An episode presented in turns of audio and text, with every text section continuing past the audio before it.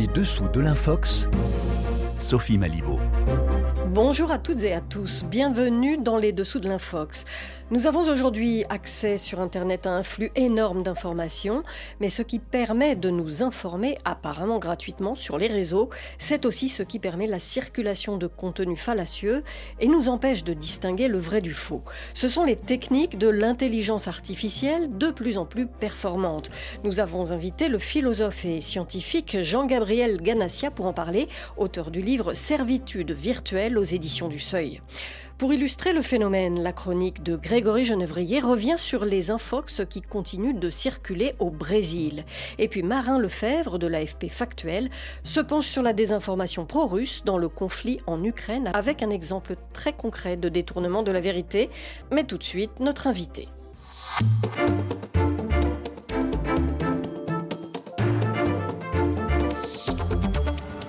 Jean-Gabriel Ganassia, bonjour. Bonjour. Vous êtes professeur à Sorbonne Université où vous menez des recherches sur l'intelligence artificielle, auteur de nombreux ouvrages, dont le plus récent, Servitude virtuelle, où vous analysez les conséquences des manipulations des flux de données par les techniques de l'intelligence artificielle. Alors pour vous, Jean-Gabriel Ganassia, qui possédait le double point de vue du scientifique, euh, informaticien et du philosophe, est-ce que vous diriez que les techniques de l'intelligence artificielle sont un progrès en matière euh, d'accès du public à l'information. Eh ben, Je vais faire un peu une réponse de Normand, c'est-à-dire que d'un côté, c'est à l'évidence un progrès, puisque nous accédons à énormément d'informations grâce à l'intelligence artificielle. Hein, il faut se souvenir que le web, c'est de l'intelligence artificielle, en sens où c'est un modèle de mémoire qui est, à l'origine, hein, l'hypertexte, à l'origine justement euh, du web, les moteurs de recherche font appel aussi à de l'intelligence artificielle, mais d'un autre côté, la surinformation du monde numérique dans lequel nous sommes plongés aujourd'hui peut avoir des effets extrêmement délétères et on ne sait plus démêler le vrai du faux dans cet univers. Alors justement, comment est-ce que l'intelligence artificielle aujourd'hui parvient à influencer notre regard sur l'actualité à notre insu? Alors, la première euh, chose, c'est la recommandation. Comme il y a des flux énorme d'informations que l'on ne peut pas tout lire, euh, on est guidé, hein, on est orienté. Et cela se fait avec des techniques d'intelligence artificielle qui repèrent toutes les miettes de nous-mêmes que nous laissons sur le web, par exemple les sites que nous visitons, les requêtes que nous faisons sur les moteurs de recherche, et qui à partir de ça déterminent ce qu'on appelle un profil, hein, c'est-à-dire vous catégorisent. Et à partir de ce profil, ils savent exactement quelles sont les informations auxquelles vous êtes susceptible de réagir. Hein. J'insiste sur réagir, ça ne veut pas dire qu'elles vous intéressent, ça veut dire que c'est celles qui vous, vous choquaient le plus plus parce que vous allez les rediffuser et la plupart des opérateurs souhaitent accroître le flux d'informations. Et bien sûr, dans cette surréaction, eh ben, on va vous mettre des nouvelles qui ne sont pas obligatoirement justes parce que si quelque chose est juste, au fond, euh, vous le savez, c'est intéressant, mais vous n'allez pas réagir. Mais en revanche, si c'est choquant, si c'est quelque chose de révoltant, à ce moment-là, oui, vous allez réagir. Et donc, bien sûr, des informations qui sont plutôt fausses vont avoir tendance à se disséminer Et on parle de l'effet délétère des algorithmes des réseaux sociaux. Euh, est-ce que vous pouvez nous expliquer ce mécanisme et pourquoi il n'y a pas plus de transparence, de moyens d'éviter ce type d'effet euh, loupe en fait euh, sur le spectaculaire, sur, sur ce qui est faux, sur ce qui est incroyable la clé de cela, c'est le modèle économique du gratuit. C'est-à-dire qu'au départ, on pense que le gratuit, c'est formidable, mais en réalité, c'est euh, un technologue américain, Jaron Lanier, l'a très bien dit, comme le chant des sirènes. Il est si suave qu'on n'y résiste pas. Nous ne résistons pas au gratuit, mais le problème, bien sûr, c'est que le chant des sirènes, on doit se souvenir que dans l'Iliade, les marins se fracassent sur les rochers s'ils écoutent le chant des sirènes. Et qu'est-ce qu'il faut faire? Eh ben, Comme Ulysse, hein, il faut euh, euh, se mettre de la cire dans les oreilles, plus exactement ce qu'il fait, vous vous souvenez, il met de la cire dans les oreilles mais, justement, il y a moyen d'éviter d'être captif, de subir à ce point? C'est extrêmement euh, euh, difficile parce que, euh, bien sûr, c'est l'ensemble de la population. C'est-à-dire que même si individuellement on décide d'avoir une règle morale extrêmement stricte, pour la population, c'est en général beaucoup plus difficile parce qu'on est tous séduits. Hein. Il faut bien comprendre qu'on est dans un monde nouveau. L'ancien monde, c'était un monde du bâton.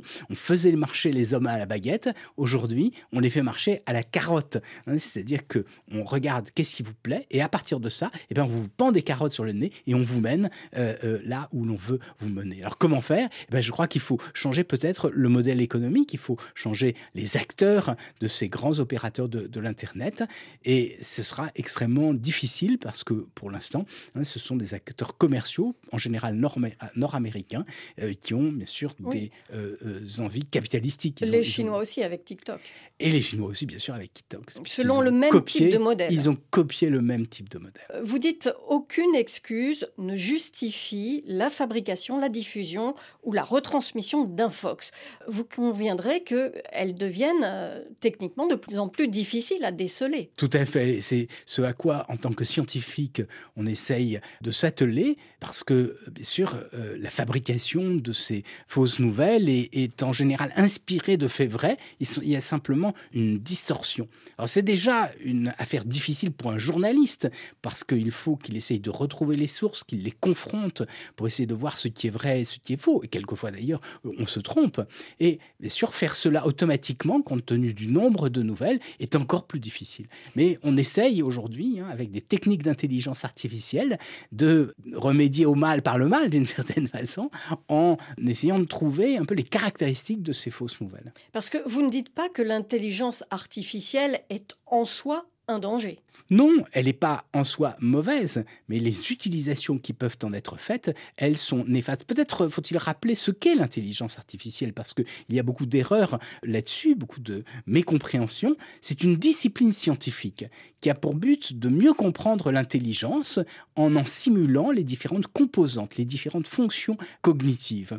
Et donc, une discipline scientifique en tant que telle n'est pas mauvaise. La connaissance est toujours bonne. En revanche, ces fonctions cognitives peuvent être utilisées par un certain nombre d'industriels pour modéliser ces fonctions cognitives, mais ensuite, bien sûr, pour insérer à l'intérieur des technologies ça n'est pas mauvais en tant que tel, ça peut rendre énormément de services, mais bien sûr, certaines de ces utilisations sont extrêmement néfastes. Et si on parle des infox, par exemple, aujourd'hui, c'est-à-dire des fake news, eh ben, vous avez des robots qui génèrent automatiquement des textes, ou vous avez d'autres machines qui sont capables de fabriquer des images qui sont des faux. Et bien sûr, tout cela est extrêmement dangereux. Et alors, justement, pour euh, gérer euh, ce, ce nouveau problème, on a besoin de comités d'éthique, mais vous êtes assez critique face au travail généré par ces comités d'éthique jusqu'à présent, parce que vous pensez qu'ils ne se basent pas sur les bons critères.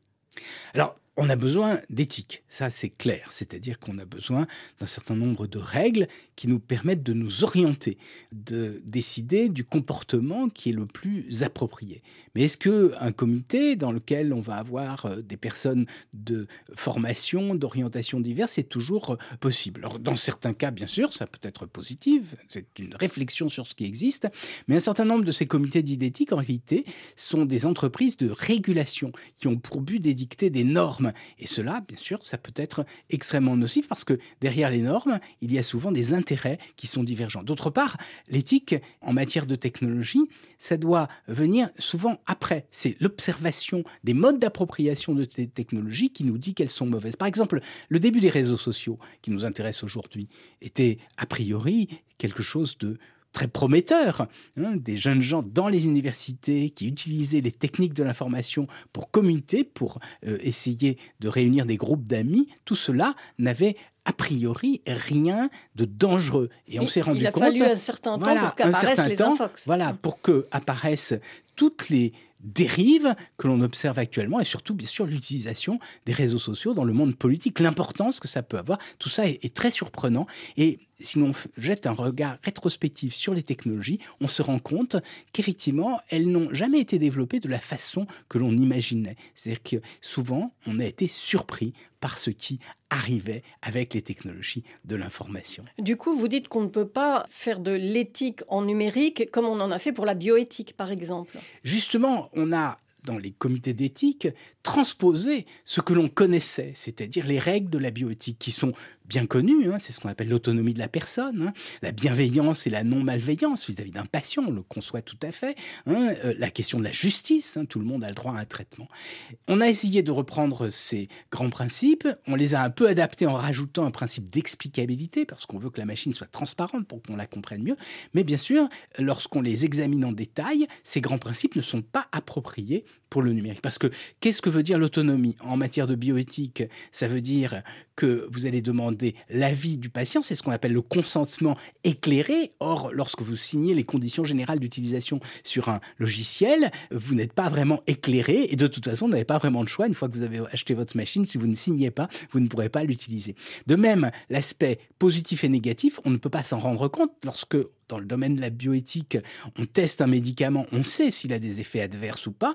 Dans le cas du numérique, on ne peut pas savoir a priori puisqu'on ne sait pas comment les technologies vont être appropriées. Puis enfin, la notion de justice est extrêmement compliquée parce que le monde du numérique est un monde très étrange. Nous n'avons euh, jamais vécu dans un monde aussi égalitaire, en sens où tout le monde a accès à toute la culture du monde, ce qui n'existait pas dans le passé, où les livres étaient chers, et en même temps, on est dans un monde plus inégalitaire que jamais, parce que ceux qui sont capables de tirer profit de toutes les informations ont nécessairement une culture a priori. Donc vous voyez, on est dans un univers complètement différent. Donc ce qu'il faut, je crois, c'est ça qui est important, c'est se demander dans ce monde nouveau qui est celui du numérique, quels seront les critères qui vont nous aider à choisir, à déterminer nos comportements de façon euh, rationnelle. Ça, c'est une question extrêmement difficile. Merci beaucoup, Jean-Gabriel Ganassia. Alors, je rappelle que vous êtes membre du conseil scientifique de l'Observatoire B2V des mémoires, un site internet euh, sur lequel on peut lire vos articles sur euh, tous ces sujets que nous venons d'aborder, et puis un site que nous mettrons en lien hein, sur la page de cette émission. Merci à vous d'être venu à RFI. Merci de votre invitation.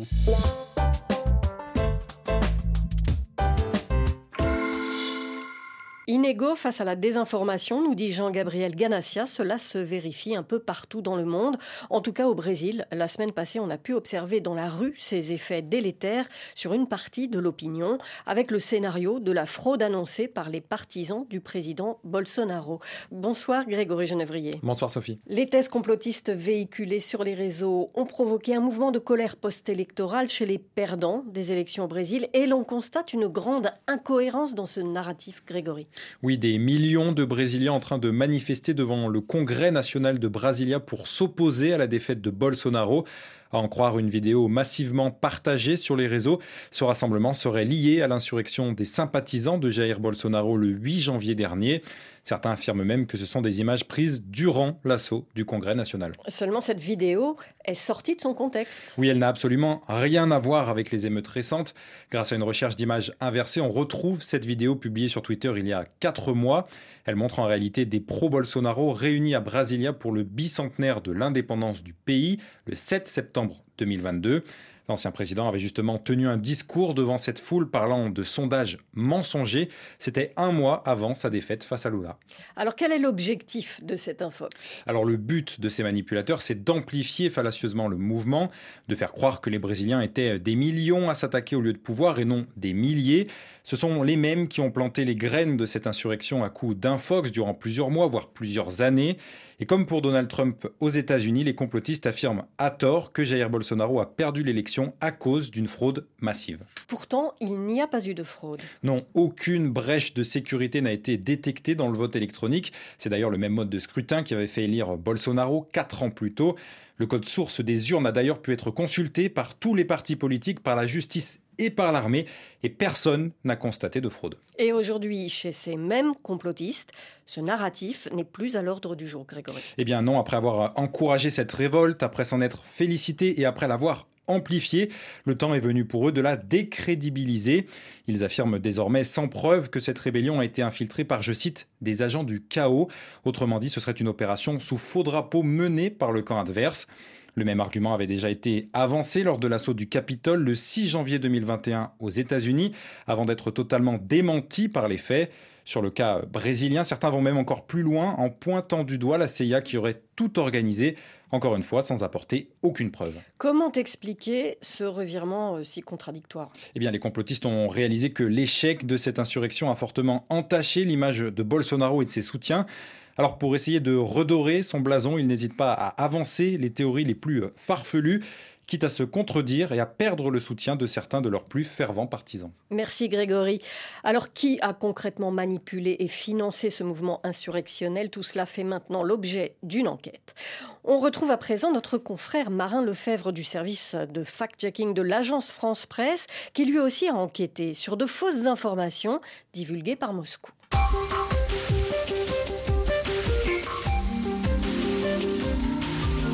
Bonsoir Marin. Bonsoir Sophie. On a beaucoup de mal à se faire une idée du bilan humain de la guerre en Ukraine. L'instrumentalisation des chiffres à ce propos est un axe de propagande. Alors aujourd'hui, vous nous parlez d'une rumeur qui porte sur les pertes côté ukrainien. Oui, tout part d'une affirmation qui a circulé sur Facebook, Telegram, YouTube et sur le réseau russe V-Contact. Des internautes assurent qu'une frappe russe sur une ville de l'est de l'Ukraine, Druzhkivka, a tué 120 soldats ukrainiens et endommagé du matériel militaire. Un lourd bilan donc. Certains joignent même une vidéo montrant un stade au plafond éventré, jonché de débris calcinés. Que sait-on en fait euh, sur ce bombardement? Alors, nous avons interrogé plusieurs journalistes présents sur place pour remonter le fil de ce qui s'est passé la nuit du 2 janvier dans cette ville au sud de Kramatorsk, la capitale de la région de Donetsk. Deux frappes ont pu nous être confirmées. La première sur la gare de la ville, qui a été filmée en direct à quelques mètres de là par l'équipe de la chaîne de télévision française TMC, et la deuxième sur une patinoire. Au lendemain de ces frappes, le ministère de la Défense russe déclare avoir détruit deux systèmes HIMARS de fabrication américaine, quatre systèmes RM-70 Vampire de fabrication tchèque, plus de 800 roquettes, six véhicules et tué jusqu'à 120 militaires ukrainiens des éléments repris à l'identique par les publications que nous vérifions. Et en fait, qu'en est-il réellement? Euh, Ces bombardements constituent-ils un revers majeur pour euh, l'armée ukrainienne, comme le prétendent les internautes? Pas du tout. Plusieurs témoignages et vidéos mettent en doute les affirmations de Moscou.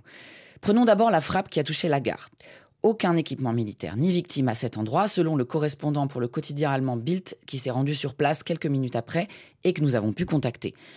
Le deuxième bombardement a bien détruit la patinoire Altaïr. Ce sont les dégâts qu'on voit dans les vidéos partagées par les internautes. Mais le club de hockey sur glace HC Donbass, qui jouait dans cette arena, s'est exprimé au lendemain du bombardement et ne mentionne ni mort ni blessés. Un journaliste italien de la RAI que nous avons pu joindre et qui s'est rendu là-bas au lendemain de la frappe confirme n'avoir vu ni corps ni matériel militaire détruit. Vous avez vérifié avec de nombreuses sources. Alors, euh, sait-on pourquoi ces deux lieux ont été visés malgré tout? Est-ce qu'ils avaient un intérêt particulier pour l'armée ukrainienne, par exemple? C'est peut-être ce qu'a voulu faire croire Moscou, mais les sources que nous avons consultées nous indiquent que non. Un élément a nourri la rumeur sur les réseaux pourtant. Dans la vidéo de la patinoire détruite, on aperçoit des stocks de bouteilles d'eau et ce qui ressemble à des matelas.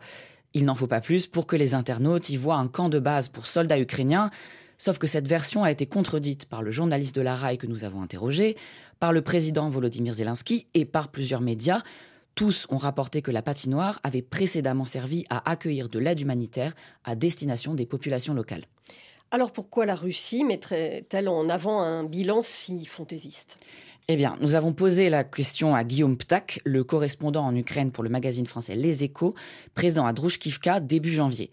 Pour lui, les déclarations russes naissent d'une tentative de fabriquer de pseudo-représailles efficaces pour calmer l'opinion publique et rassurer la population sur les capacités militaires de la Russie après la frappe ukrainienne extrêmement meurtrière sur Makivka.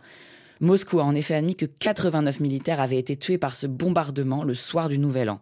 Un aveu rarissime qui a ravivé en Russie les critiques envers la mobilisation et souligné le manque de confiance généralisé envers le commandement militaire.